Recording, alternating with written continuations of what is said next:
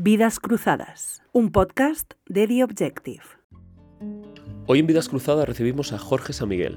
Jorge San Miguel estudió historia, estudió ciencias políticas, es consultor de asuntos públicos, fue director de comunicación durante cinco años de Politicón, una plataforma que contribuyó a fundar y en la que colaboraba habitualmente, y fue también asesor y responsable de comunicación del partido Ciudadanos.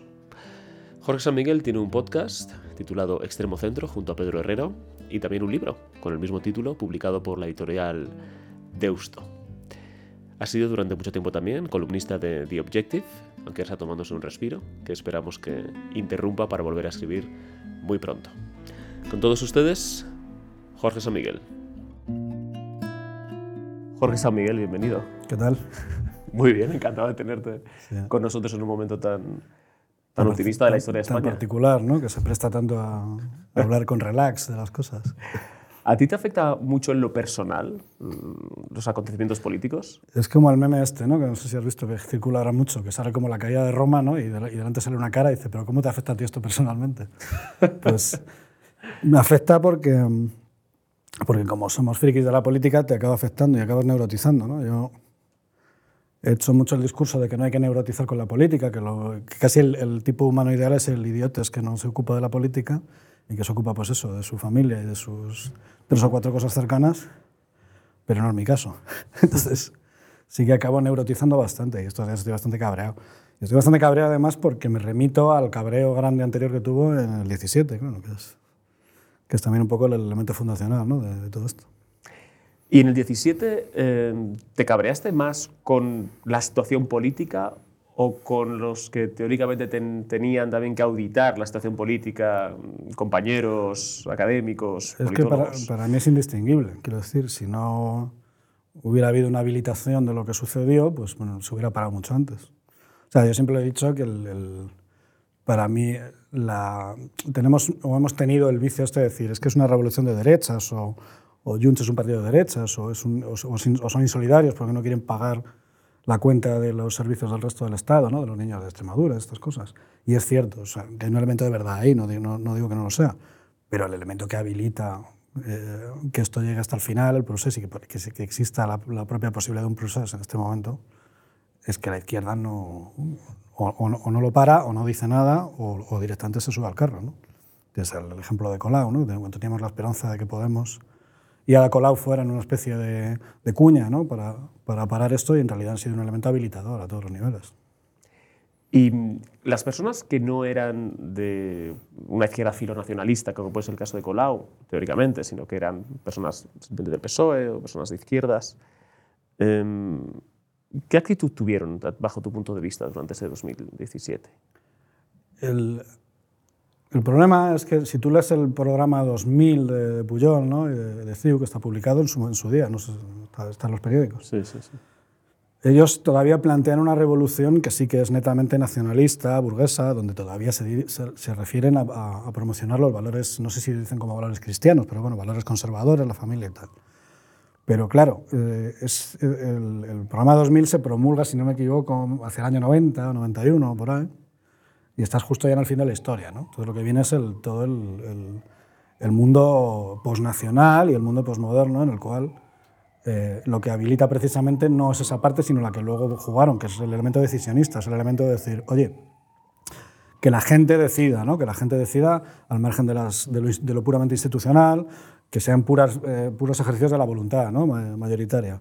Y ese elemento, que sí es propiamente, no sé si de izquierdas, pero que sí es un elemento que la izquierda ha comprado 100%, creo que es el definitivo para que luego haya podido producirse. Es decir, mi opinión es que en el año 2017, ni, ni, ni, ni, cinco años antes, ni por supuesto ahora, hubiera sido posible una revolución netamente nacionalista, con los principios, digamos, conservadores o de un nacionalismo tradicional, si no se habilita por el hecho de ser una, una, ese elemento de decisionismo, ¿no? de, de que la izquierda es capaz de comprarlo, porque además después del 15M pues, es un elemento también de, de, de desborde, ¿no? de, de, democracia plebiscitaria, etc. ¿A ti siempre te ha interesado mucho la política? Desde no. jovencito, ¿no? No, porque yo no estaba en una, en una casa particularmente politizada. O sea, yo hablo con mucha gente, como Pedro, que da siempre la tabarra, Pedro Herrero, que da siempre la tabarra con que su familia, bueno, su padre fue senador. Y, y, mi familia no estaba netamente politizada. Es, es, es, más, mi padre en algún momento pues pasó allá del tema. eran gente que votó al Partido Socialista en algún momento, sobre todo mi, mi madre, y, y mi, bueno, y, y mis abuelos, prácticamente los cuatro. Eh, salvo mi abuela Rosa, que iba por otro lado. Pero, pero sí, que eran gente, digamos, de clase media normal, de aluvión, de España, que votaban al Partido Socialista en los 80 y hasta mediados de los 90, pero no estaban intensamente politizados. Y de hecho mi padre en un momento se cabreó y dejó de comprar el periódico.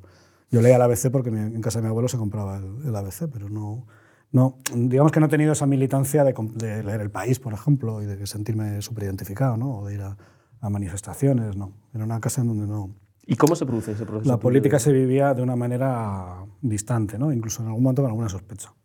Em, y eso se produce de una manera gradual y, y tiene más que ver con una, con una curiosidad intelectual que con una militancia ¿no? en un momento determinado. Viene mucho también a partir de que conozco a Antonio Escotado y bueno, pues, leyendo sus libros y un poco... Él era un intelectual público particular, porque digamos que no estuvo en las camarillas normales ¿no? de, de poder y tal, o se alejó de ellas. Pero sí que es la, la- desde un punto de vista siempre más como una curiosidad intelectual que como una militancia. ¿no? Y luego acabas en la militancia de alguna manera, aunque sea una militancia muy laxa, pues porque al final la política, como digo yo, no sé si lo personal es político, pero al final lo político es personal. Tú estudias historia. Sí. Eh, ¿Tiene que ver con esta misma inquietud intelectual? Es decir, la que, la que- por la que te atrae la política es la misma por la que te Sí. atrae la historia. Y tiene, tiene que ver con que soy muy zángano y se me daban mal las matemáticas. Porque yo quería haber sido, yo hubiera, hubiera tirado por una carrera de ciencias, que era lo que a mí me gustaba de pequeño. Me gustaba mucho la biología, me gustaba mucho, en algún momento me planteé incluso, bueno, pues ciencias duras. Pero ya cuando fui adolescente me di cuenta que ya la cosa no, no se aguantaba y no podía ir por ahí.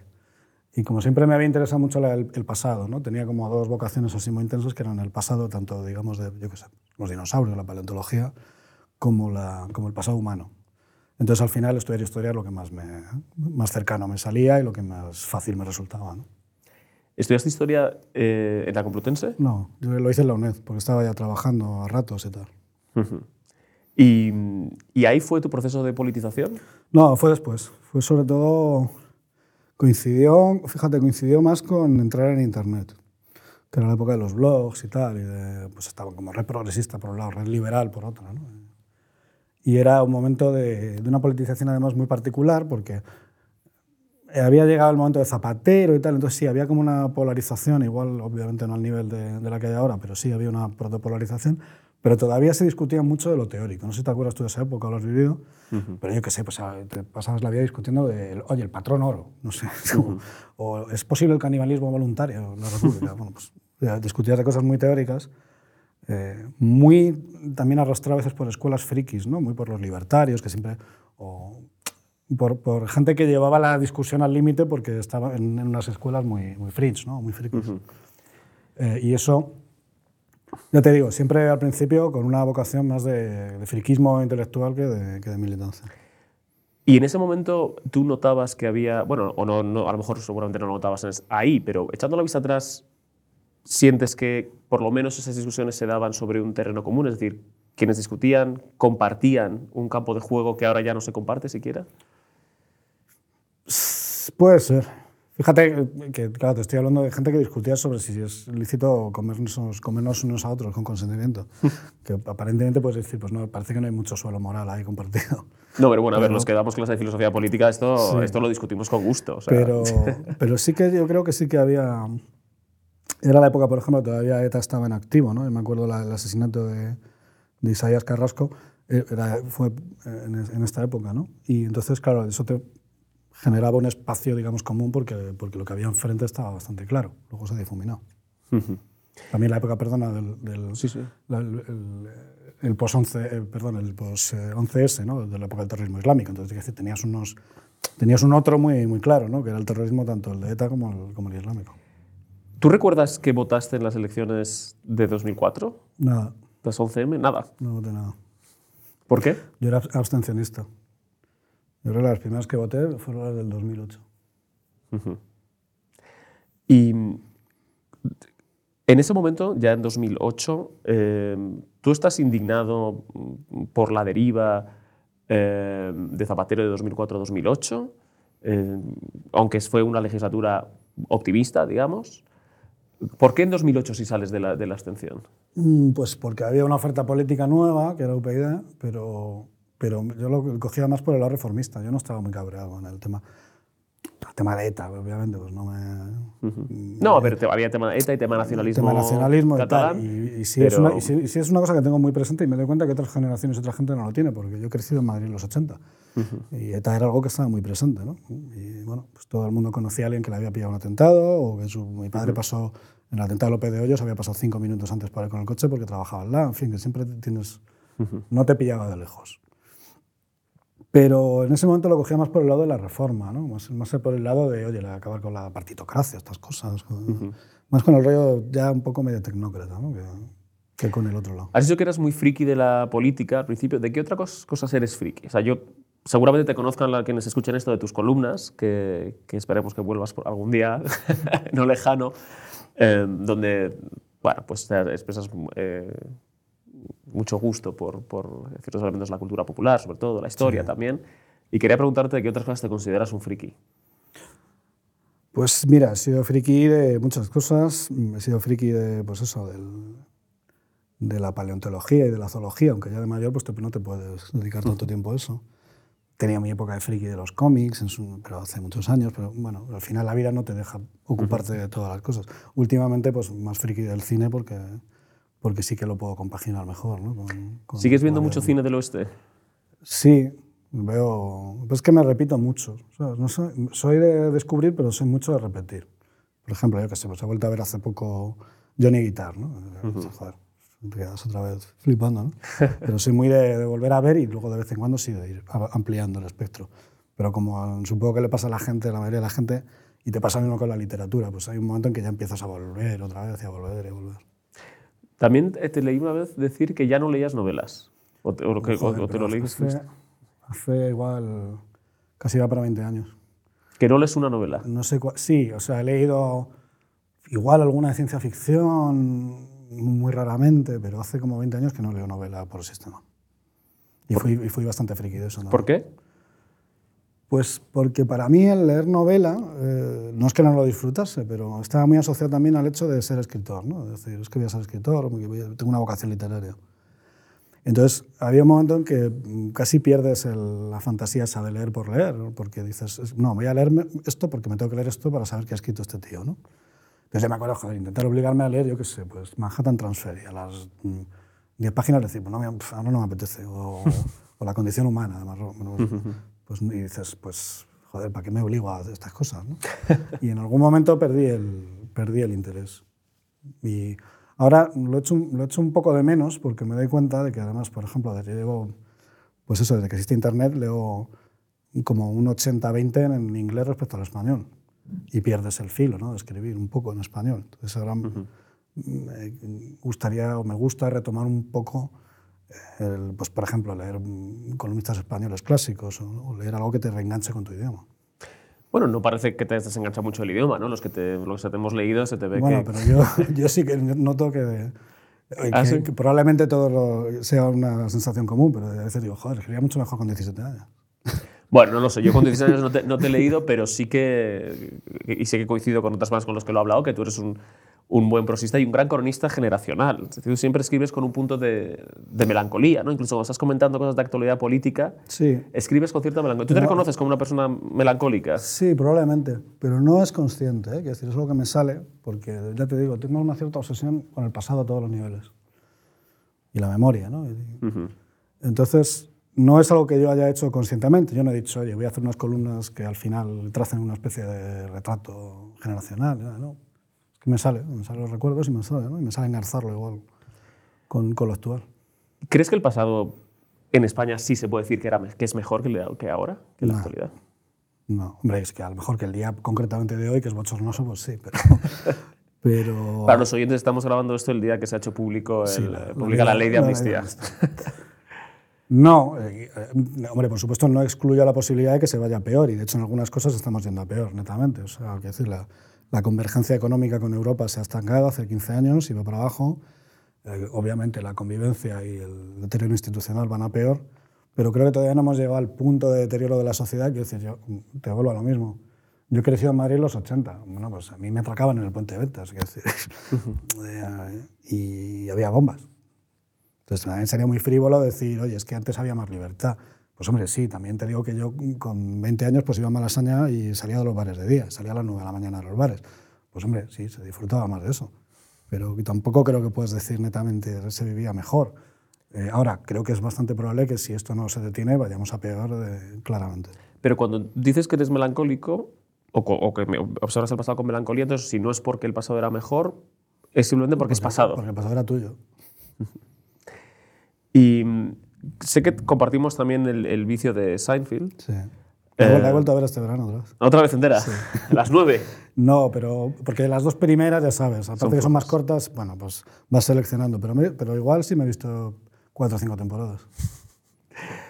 Y mm, hemos hablado alguna vez de, que esa serie ha envejecido bien, que se puede, se puede seguir viendo a diferencia de, de otras, no solo, em, no solo por el humor, sino también incluso porque no es ni políticamente incorrecta ni políticamente correcta, ¿no? Tiene, tiene un buen equilibrio en ese sentido. Sí. luego siempre está la crítica, ¿no? De que se ríen mucho de los inmigrantes, ya, pero es que se empiezan riendo de ellos siempre. O decir, no hay un tipo del que se rían más que el judío neurótico neoyorquino de clase media, como ellos, ¿no? Lo que sí que he pensado viéndola otra vez eh, es que mm, congelada en el tiempo, o no, o no congelada en el tiempo, pero entendida en su momento, tiene sigue teniendo mucha validez y mucha gracia. El problema es que no puedes, claro, eh, y en, su día no sé si alguien lo tomaba como un, como un role model, ¿no? A Seinfeld o a sus amigos. Evidentemente no lo son, son unos psicópatas y son una gente con graves problemas de socialización y de inmadurez. Pero con el paso del tiempo y a través de derivaciones mucho más cutres, por ejemplo, de Big Bang Theory o cosas así, al final resulta que el friki inadaptado es un role model. Y el, el friki inadaptado no es un role model, ni en su variante que sufre él, ni en la variante que hace sufrir a los demás. Entonces creo que se pierde de vista el hecho de que la, la es una comedia y tenía gracia precisamente porque los personajes son horribles. y porque no intenta ser moralizante, ¿no? Claro, lo que decían ellos, ¿no? No hacks, no, nunca acaban con un abrazo. Eso es la única regla es que aquí no va a haber un abrazo al final. Y también son representativos de una época, dirías. Es decir, tú los 90 los miras como esa época un poco de expansión de la, de libertad, no de, contracción. No te, ahora no, me voy a acordar de qué episodio era, pero hay un episodio, creo que es la última temporada, que dije, lo estaba viendo, esto es una, es una pedantería, pero dije, esto es el fin de la historia. Este episodio representa el fin de la historia. Lo voy a buscar y si me, si me acuerdo te lo, te lo, digo. Vale. Es uno de la, de la última temporada, ¿crees? Y dije, y dije, joder, es que esto, lo que están diciendo aquí es el fin de la historia. Tienes muy presente esto del fin de la historia, ¿no? Lo has dicho varias veces. Esto, esta idea de Fukuyama ¿Tú crees ¿Por qué la tienes tan presente? ¿Por qué te vienen pues hablando de Seinfeld hablando de política, hablando de varias cosas? Pues la tengo presente, pero la tengo presente desde un punto de vista experiencial, o sea, personal. Pues, pues te vuelvo a lo, que te decía antes, porque mi experiencia de la juventud es de los 90, ¿no? los mediados, finales de los 90. Y entonces, claro, es como sí que, sí que había un momento ahí de, como de, de que se te abría el mundo, ¿no? Tanto personalmente porque alcanzabas una edad, como porque realmente parecía que, joder, como decían unos amigos míos, ¿no? en un, fanzine que escribíamos, que joder, parecía que de un día para otro Bill Clinton iba a anunciar que, que, bajaban los extraterrestres ¿no? y que iba a tener una reunión con ellos y tal. O sea, había un cierto elemento mesiánico de nuevo orden, de paz, de, prosperidad infinita, que además coincidía con un momento personal de que pues, tú empezabas a salir y decías, joder, es que todo, todo es posible, ¿no? En términos de sexo, de drogas, de libertades, de música, de todo, ¿no? Eh, entonces, por eso lo tengo presente ya no solo el, concepto filosófico en sí, que me parece interesante, eh, sino por porque se refleja de alguna manera en una experiencia personal ¿no? de, lo vivido. ¿Hay alguna película de los 90 que te, que te parezca especialmente representativa de la década? O bueno, más de una, podemos decir más de una. Pues así a bocajarro. Alberto Olmos, por cierto, con el que estuviste hace, hace poco en tu podcast, eh, Extremo Centro, cree que es la mejor década de la historia del cine. Yo no sé si iría tan lejos, pero... No lo sé. Me acuerdo que a Alberto, por ejemplo, le pareció muy mala el Club de la Lucha. Y yo que la vi muchos años después, no la vi en su momento, creo que tenía... Decía, es una peli muy fea. Digo, bueno, pues es fea porque había una época ahí que al final salían cosas feas. Mm. Pero, pero yo creo que sí que representa algo. Representa algo. No sé si es, no sé si es fallida, pero representa algo. Ah, sí. Y, y, luego, hombre, las de Danny Boyle, obviamente, eran muy, muy epocales, ¿no? Transpotting, o La Isla. Que, eh, y luego, no sé si te acuerdas, pero una serie de pelis también generacionales, las de Cameron Crowe, y luego aquella, no sé si te acuerdas, que rodó Ben Stiller, que se llamaba Abocados de Realidad. que eran como unos tíos ahí en Seattle, ¿no? Cuando Seattle era como el epicentro de la modernidad. Sí, sí, sí, claro. Winona Ryder y tal, esas cosas. Eso era, eso era, un poco los 90. Hay una serie, fíjate, esto lo hablo con un amigo mucho también, hay una serie que para mí sí que es muy representativa de los 90, que es Doctor en Alaska. Mm. Sí, yo no la he visto. Yo sé que la, la Yo todavía no la, he vuelto, no, la he, no, la he, vuelto a ver, pero creo que es muy representativa de eso. ¿no? Y dice, mi amigo dice que es representativa porque además estaba como en el punto justo de cocción. O sea, ya estaban entrando los argumentos New Age, los argumentos eh, ecologistas radicales, los argumentos feministas radicales, pero todavía estaban como anunciados, no, no estaban, todavía no, no, no, asfixiaban todo lo demás. ¿Cómo valoras esto, este nuevo argumentario eh, que evidentemente tiene unos orígenes nobles? ¿no? Es decir, está bien proteger el medio ambiente, eh, por supuesto la igualdad es importante, la diversidad, el respetarla, etc. ¿no? ¿En qué momento crees que eso se convierte en un dogma de fe que lo, que lo empapa todo? Pues... Eh, o bueno, o más que en qué momento. ¿Qué momento empieza a molestarte? Digamos, Vaya preguntita. Probablemente en el momento en que se convierte en un negocio y en, una, y en un discurso que determinadas élites a nivel universitario, periodístico, de, de activismo, utilizan como, como ariete para, para desalojar a otras élites y para, como un elemento de poder. Eh, y luego, mm, yo, mira, mm, de chaval era muy ecologista, me gustaban mucho los animales, ¿no? decía que, que, de mayor quería ser médico de ballenas para salvarlas cuando, las, cuando les arponearan. O cuando les metieran una pelota de golf. Sí, exacto. Marine biologist. Exacto. Broma, broma de Seinfeld, eh, perdón. Sí. Pero, pero creo que hay una deriva antihumanista que me parece bastante preocupante. Es decir, tú otorgas un valor a la naturaleza y es un valor que además el ecologismo inicial, eh, que era muy conservador, ¿no? que tenía, unos, eh, tenía unas implicaciones muy nacionalistas y muy conservadoras, lo veía de otra manera. ¿no? Es, decir, el, es el hombre el que protege la naturaleza y es el hombre el que valora la naturaleza y es el hombre el que se enfrenta a la naturaleza y la, los cuadros de, esto, de Freire. Sí, Pero creo que hay un elemento antihumanista, es decir, eh, a mí el lince me da igual. O sea, no sé si me explico. Creo que hay gente a la que le preocupa el lince y creo que es, a mí me parece que es mejor que esté el lince, pero yo no me debo al lince. Si me explico. Pues creo que esa deriva antihumanista me parece bastante preocupante. Bastante preocupante sobre todo cuando enfrentas la idea del desarrollo humano con la idea de, de una especie de fetichismo absoluto de la naturaleza. ¿no? A veces es bastante, bastante jodido. Entonces lo vemos ahora con el tema del cambio climático. Hombre, obviamente que, que es preocupante que el, que el clima cambie eh, radicalmente en, pocas décadas o, a un ritmo muy superior al que haya cambiado en otros momentos de la historia. Pero lo primero es el desarrollo humano, para mí. Y, que la, y que, la, que la mayor cantidad posible de gente esté a salvo de la pobreza y a salvo de las, de las inclemencias. Y eso yo creo que no se consigue haciendo esa especie de fetichismo de la naturaleza, sino siguiendo por la vía del desarrollo. ¿Crees que es un, por decirlo de una manera así simplista, en, ocasiones una, una, causa un poco pija, es decir, de gente que tiene resueltas sus, sus, cosas y... Sí, ya sabes, esta cosa que se puso de moda, ¿no? este concepto que se echó a rodar de las creencias de lujo, ¿no? que son las creencias que te puedes permitir cuando no tienes que... Sí, Como decían los Talking Heads, ¿no? los modelos en la mesa son para gente que no tiene otra cosa que hacer. Sí. Pues esto. Sí, la, la, creencia de lujo más, más llamativa es esta de defund the police, ¿no? Es decir, retirar, retirar la financiación a la policía. y esto nadie en los barrios bajos lo quiere. Claro. Esto, si te acuerdas, esto lo cuenta creo que Pinker en la, en la, tabla rosa, que cuando él era joven en Canadá hubo un movimiento de estos y claro, pues pasó lo que pasa siempre, que se, disparó la criminalidad y ha vuelto a pasar otra vez con el efecto este... Después de Black Lives Matter. Sí, cuando le, vamos, es una cosa que es de cajón, pero bueno, no, se sí, sí, sí. Y eh, sí, yo recuerdo tener otra conversación una vez eh, contigo sobre, sobre esto. ¿no? Es decir, hay personas a las que, claro, no les puedes pedir que se estén preocupadas por los osos panda. Em, sí, además creo que fue en este sillón. Sí, bueno, pero si fue arriba, sí, pero sí, estabais sentados aquí. Em, y esto es de, lo que más, es de las cosas que más te irritan, es decir, esta superioridad moral. Eh, hay, sí, hay un elemento que me irrita que es el la vivencia vicaria, esta, la moralidad vicaria, ¿no? Es decir, eh, es que me preocupa por los osos, bueno, porque tener una medalla. Pero luego igual conmigo eres un hijo de puta, ¿sabes? bueno, hay un elemento de, de, que vivas lo que dices, ¿no? Creo que eso, a nivel al menos individual, me parece que es un elemento para valorar a una persona. Esto es algo que por lo menos los que te seguimos en Twitter vemos, que a ti te irrita bastante que la gente eh, tenga un discurso que, es, que va completamente en paralelo, en dirección contraria a veces a su, a su vida. ¿no? Sí.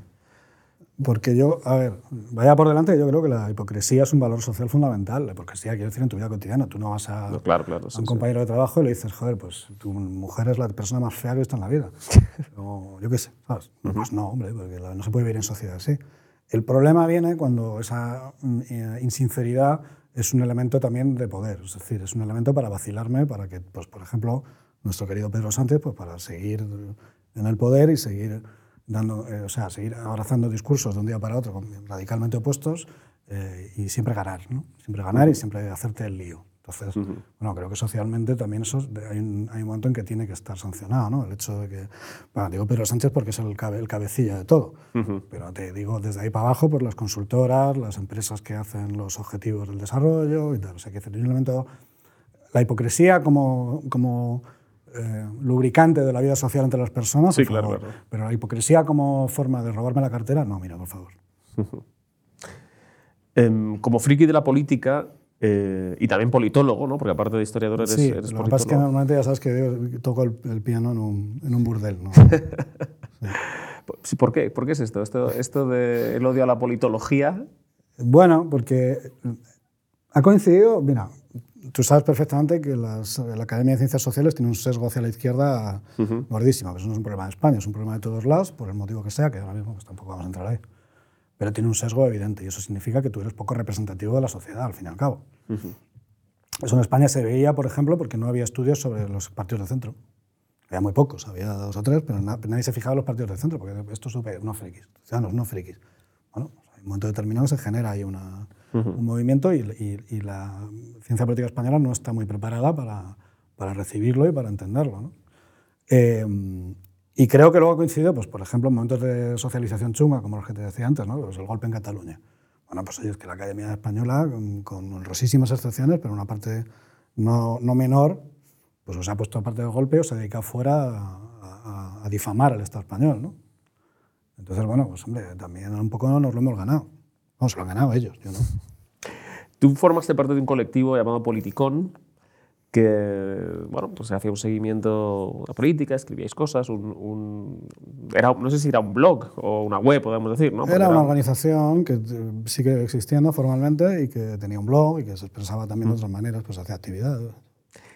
¿Y qué cambia en Politicón a partir de 2018 con la moción de censura?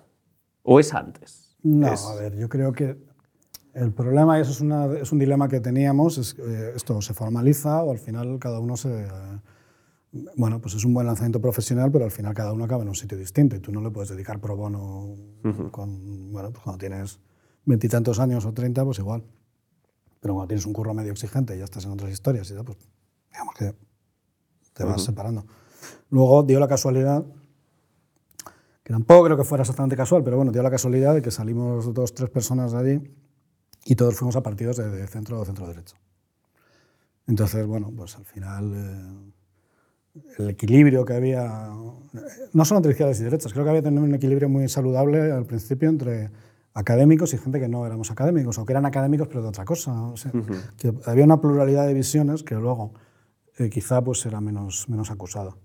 Pero bueno, tampoco son cosas de la vida, si a veces es normal, pues tienes un proyecto que cada uno al final va por un lado. Pero era, era muy, muy representativo de un bueno, de, un- de una generación regeneracionista, ¿no? Eh, que del espacio socioliberal, gente a lo mejor más afín al Partido Socialista, más afín, más liberales. No me consta que hubiera nadie conservador, eh, Sí. profundamente conservadora. sí. Bueno, sí, Bueno, pues Cantor y yo mismo, bueno, pues teníamos que teníamos nuestras cosas. vuestros elementos. Pero, mm, eh, pero claro, ¿en qué momento ya no hay una fe en la regeneración? ¿no? O por lo menos ya no, hay, ya no se es consecuente con el mensaje No, regeneracionista. Porque cada- algunos, como dices, tú, tú te vas a Ciudadanos, ¿no? Eh, que, tienes porque es un partido con el que, con el que sientes esa, afinidad, porque en ese momento es un partido liberal, todavía no ha hecho ese, ese giro más hacia el, hacia, hacia el centro derecha o hacia la derecha, si quieres. Eh, y ahí tú recibes algún tipo de mirada reprobatoria por, porque en ese momento Ciudadanos gobierna con, No. con el Partido Popular, ¿no? A mí, mira, yo, mi- yo tengo mi percepción y obviamente si preguntas a alguno de los otros, pues pues probablemente tendrán otra distinta. Mi percepción es que, primero, había un movimiento que venía también de Estados Unidos y que tú percibías incluso inconscientemente que era el movimiento wonky este, que pues, los que luego estuvieron en Vox, en Vox de Estados Unidos, no en Vox de España. Matt Iglesias, eh, Ezra Klein, Sí, sí, sí. eh, toda esta gente. Y luego estaba Tyler Cowen, estaba, bueno, quiero decir que había un entorno de gente que hablaba de política desde unos términos, pues eso, más de reforma, de tecnocracia y tal. Y luego, pues que había un momento en el cual, eh, joder, después de la crisis y después del 15M, pues eh, lo que se pedía eran reformas. Y había un gobierno que, claro, que, era muy fácil estar contra el gobierno por inmovilista, ¿no? que era el de Rajoy. Oye, es que no hace nada, Rajoy. Fíjate, el tío se fue un puro y no hace nada.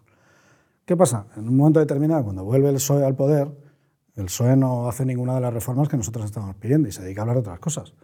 Eh, pero bueno, cuando la gente era más afín al PSOE o a la izquierda, pues era más complicado, le resultaba más complicado igual criticar eso de lo que lo había criticado a Rajoy. ¿no? Entonces creo que hay un momento en el que, en el que además se impone una política y un análisis político mucho más táctico y mucho más de, si te acuerdas, ¿no? sobre todo a partir de la llegada de Podemos a, a la política, ya se habla menos de reformas y se empieza a hablar mucho de estrategias, de Gramsci, de la cloud, de no sé qué.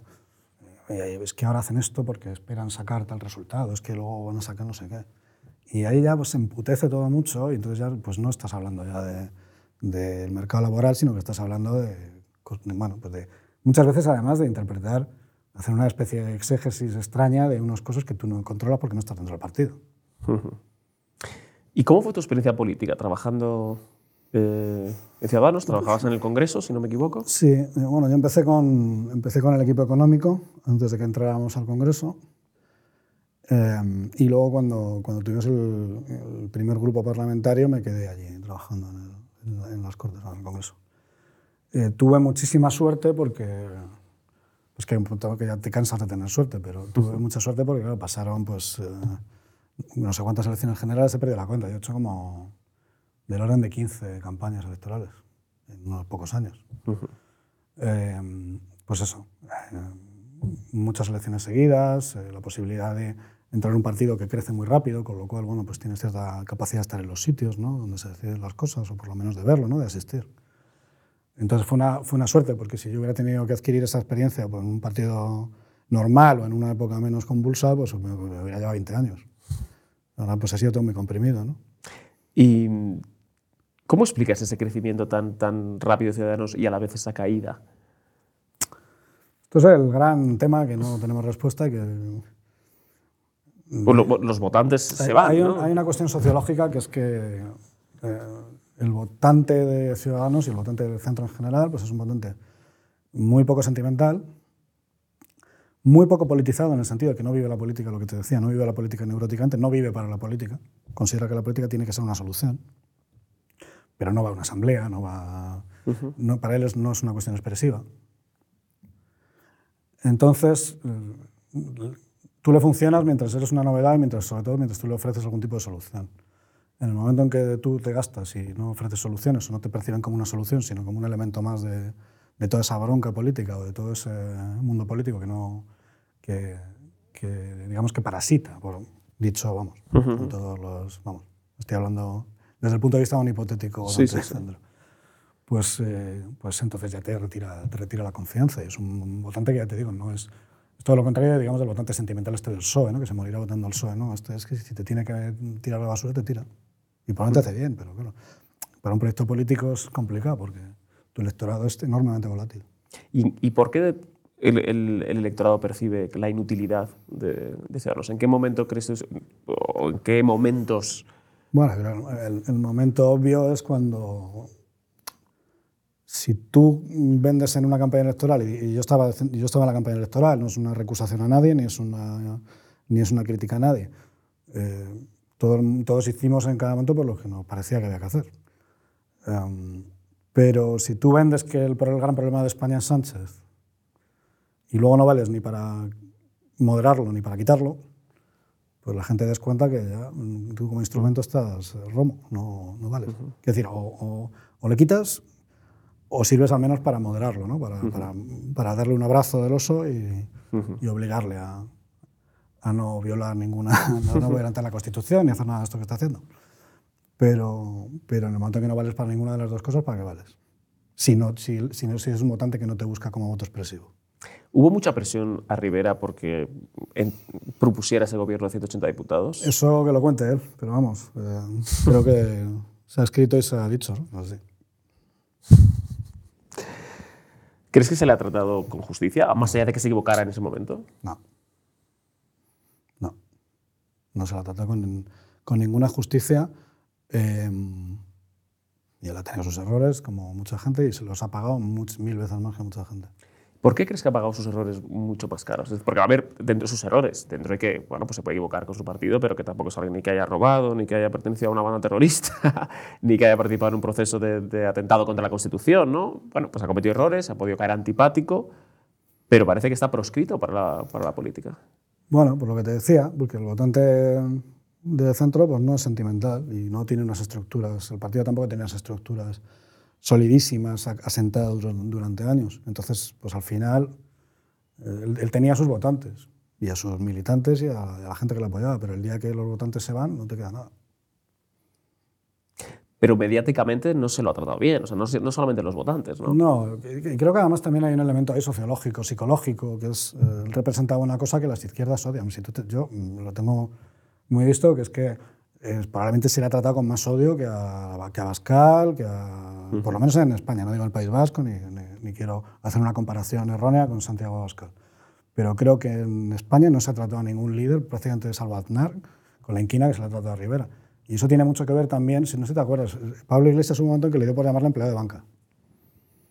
Porque Rivera representaba un poco pues, lo contrario de lo que representaba Podemos. Pues era el chico de banca, que había hecho una carrerita en la Caixa, que era espabilado, eh, que representaba unos valores de clase media que a ellos les molestan. Bueno, pues eh, les molestaba también eso sociológicamente. Entonces, parecía pues, una especie de petimetre que, que viene aquí a enredar y que, y que no, bueno, pues eso.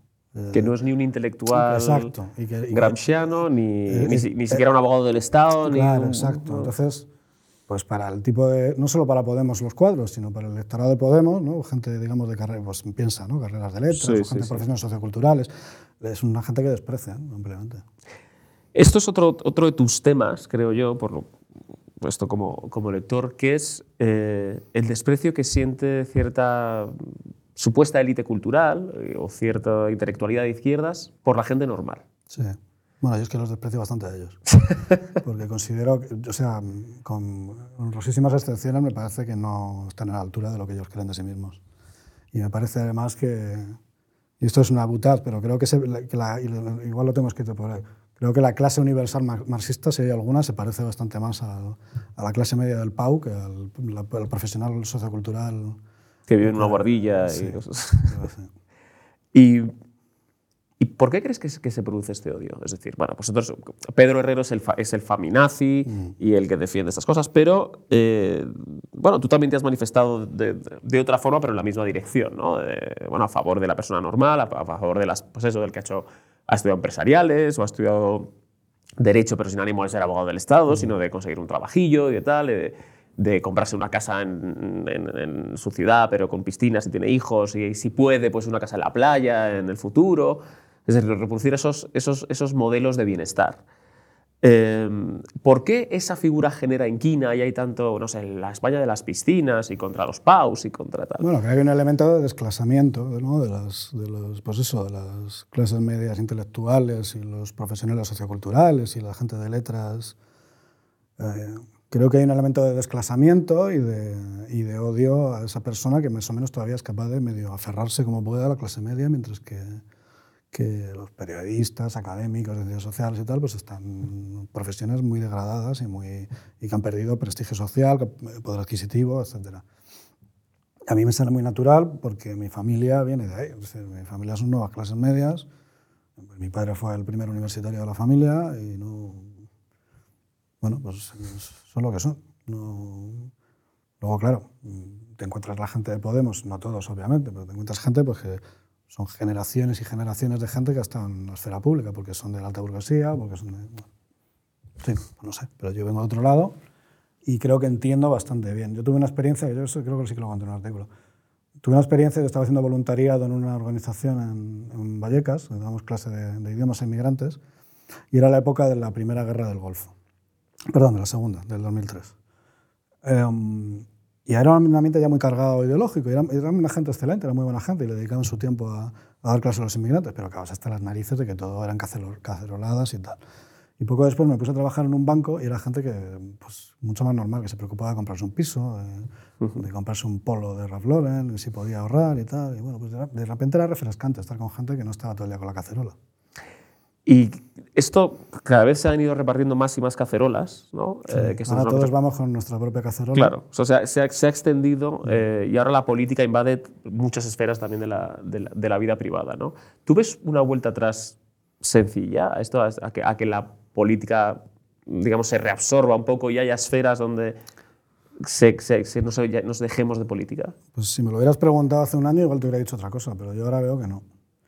Y veo que no porque lo que se está, precisamente estas semanas, lo que se está produciendo es una socialización política de otra generación, pues de chavales que se están llevando palos en Ferraz, o de chavales que están viendo que el Tribunal Constitucional opera de, de determinada manera. Entonces, y luego si unimos eso, que no, no, no, sé muy bien cómo se sale del laberinto de las redes sociales y de, y de esta hipervigilancia que generan las redes sociales, pues no, soy bastante pesimista con eso.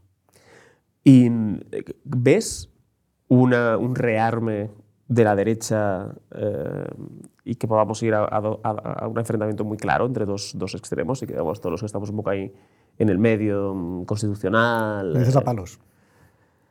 Sí, a palos, a palos más y menos metafóricos. Pero creo que, creo que, ¿crees que podemos tener una derecha mmm, alentada por Vox y sus, y sus más extremos? No, yo, es que yo creo que Vox no, no, bueno, hay una, a ver, una parte de Vox que es el, el, el, conservador típico que pudo estar votando al PP, pero bueno, hay una parte más sí, no, punky, pero, ¿no? Pero, Digamos. Sí, pero yo creo que. Más trampista. Más... Que yo creo que, por ejemplo, en Ferraz lo que se está viendo es que no.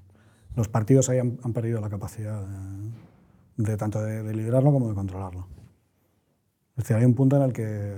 Y eso también tiene un elemento positivo, porque en España, y la derecha además ha pecado enormemente de eso, todo, parece que todo se lo tienes que externalizar a los partidos. O sea, si los partidos no te convocan a una manifestación, si los partidos no te dicen lo que hay que hacer, si los partidos no te dan un argumentario, si los partidos no te dan un local para hacer no sé qué, no se puede hacer nada. No, hombre, la gente tendrá que hacer cosas, ¿no? El partido funciona para lo que funciona. Y creo que parte, gran parte de la confusión de la derecha española es, es, pensar que el partido tiene que hacer ciertas cosas o que no puede hacer otras porque...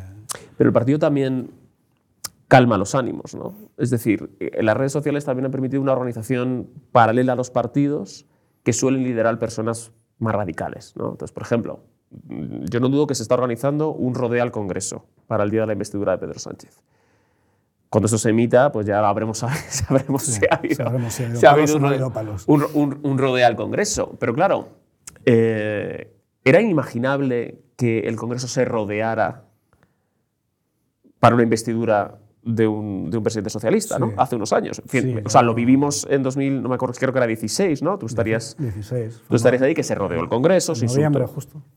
Y, pero ahora es absolutamente probable que eso suceda en una investidura bueno, presidente socialista. Entonces, ahí hemos ido hacia atrás y vamos hacia a ese frentismo al que yo me refería, ¿no? Sí, lo que pasa es que también hay otra lectura de esto, que es mm, si hay una gente que rodea el Congreso y hay otra que no, pues igual hay una simetría de partida que es complicado llegar a ningún acuerdo cuando hay, obviamente hay una, hay una simetría. Entonces, a lo mejor, como dice Pedro, pues igual tenemos que estar todos muy incómodos una temporada para poder llegar a un acuerdo civil.